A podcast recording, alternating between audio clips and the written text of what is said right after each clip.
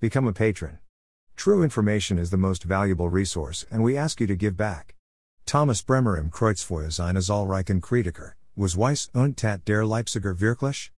Doch der Reihe nach, Könnern, aus Deutschland, es stürzte bei Edlau, Sachsen-Anhalt, ein Kleinflugzeug ab. Der Pilot kam ums Leben.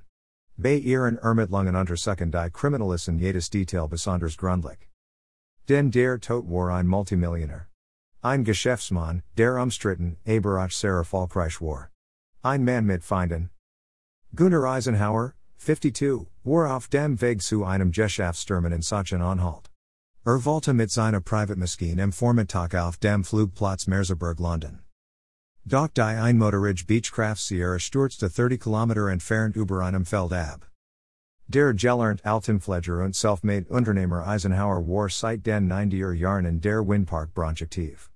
Sein Offshore Windparks in der Nor und Sie Bretten dem Geschäftsmann Millionen ein. Und viel Ärger. Den mehrer früher Geschäftspartner Erstattaten Strafenzeige gegen Eisenhauer, unterstellten er habe sie um 150 Mio. Euro gebracht. Vor wenigen Wochen eröffnet die Staatsanwaltschaft in Oldenburg ein Strafverfahren gegen den Windpark Pionier. Polizius Brecher Marco Kopitz bestätigt auf Anfrage, es wird in aller Richtungen ermittelt. Ach Sabotage oder ein Suizid schließen die Ermittler nicht aus. Kopitz, nach Oxygen des Luftfahrtbundesamts wird ein erstes, vorläufiges, Untersuchungsargnis vorausschaulich in sechs bis acht Wochen vorliegen. Die Objection der Leich soll in dieser Woche erfolgen. Die Kripo sucht weiter nach Augenzeugen. Polizius Brecher Kopitz, Bisher hat sich nur ein Zug gemeldet und das ist der Mann, der die abgestürzte Maschine entdeckt.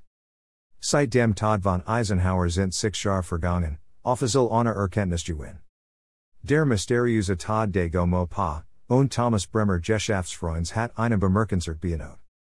Der Leipziger GoMoPa im Thomas Bremer Weiss vor der Familie von dem Unglücksstad. Bei dem Tod durch Blutvergiftung im Foyer von Heinz Gerlach, Busta dies GoMoPa vor allen anderen Medien. Woher kommt nur dieses Prekar Insiderwissen? Und, Eisenhauer war mummuslich zu einem Termin mit Thomas Bremer unterwegs. Ein Rendezvous mit dem Tod? Kein Wunder, das jetzt eher Agitator Thomas Bremer über Verschwörungstheorien erzählt. Das ist keine Theorie. Das ist mummuslich die Praxis der Verschwörung mit Lettelem Ausgang, wie sie mo pa, Mastermind und Stasi Oberst Ehrenfried Stelzer in seine Killerbibel Talkstat beschreibt, Morda ohne Sporen, die nie aufgeklärt werden können. Eine Spezialität des KGB und der Stasi. Sia Uwe Barschel UVA. Wie so viele andere mysteriöse Todesfall auch in Jungsterzeit etc., dienen wir uns in kurze Widmen werden, bleibt in der Ära Merkelachie die Todesursache ungeklärt. Und die Aufklärer müssen um ihr Leben fürchten. Zuvor wird allerdings versucht, wie im Fall A. Bremer slash Eisenhauer die Reputation der Stasi Gegner zu zerstören und Nebelkers und Südsünden, Daum versus Pulch, oder falsche Webseiten zu lancieren, berndpulch.com, negative SEO anzuwenden, 100 von falschen Webseiten mit angeblichen Stasi listen in Google zu platzieren, ein enormer Aufwand nur damit die Seelschaft in ihren Truben Geschäften nachstehen können. Dabei ändert dies im Ergebnis nichts. Die Tage der Stasi Seelschaften gehen ihrem Ende entgegen, sobald ihren Opfern klar wird, mit wem sie es in Wahrheit zu tun haben. Über Thomas Bremer und sein Mackenschaften lesen Sie mehr https colon slash slash diebewertercom.wordpress.com slash 2017 slash 01 slash 05 slash erste beatrag slash.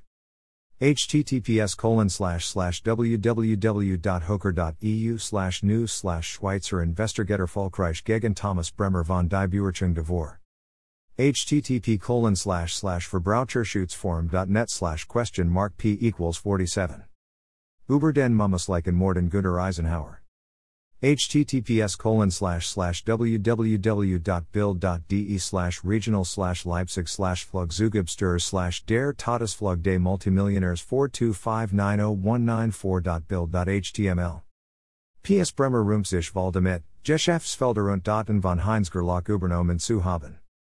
Qui bono? Become a patron. True information is the most valuable resource and we ask you to give back. Email address. Subscribe. Submit a form.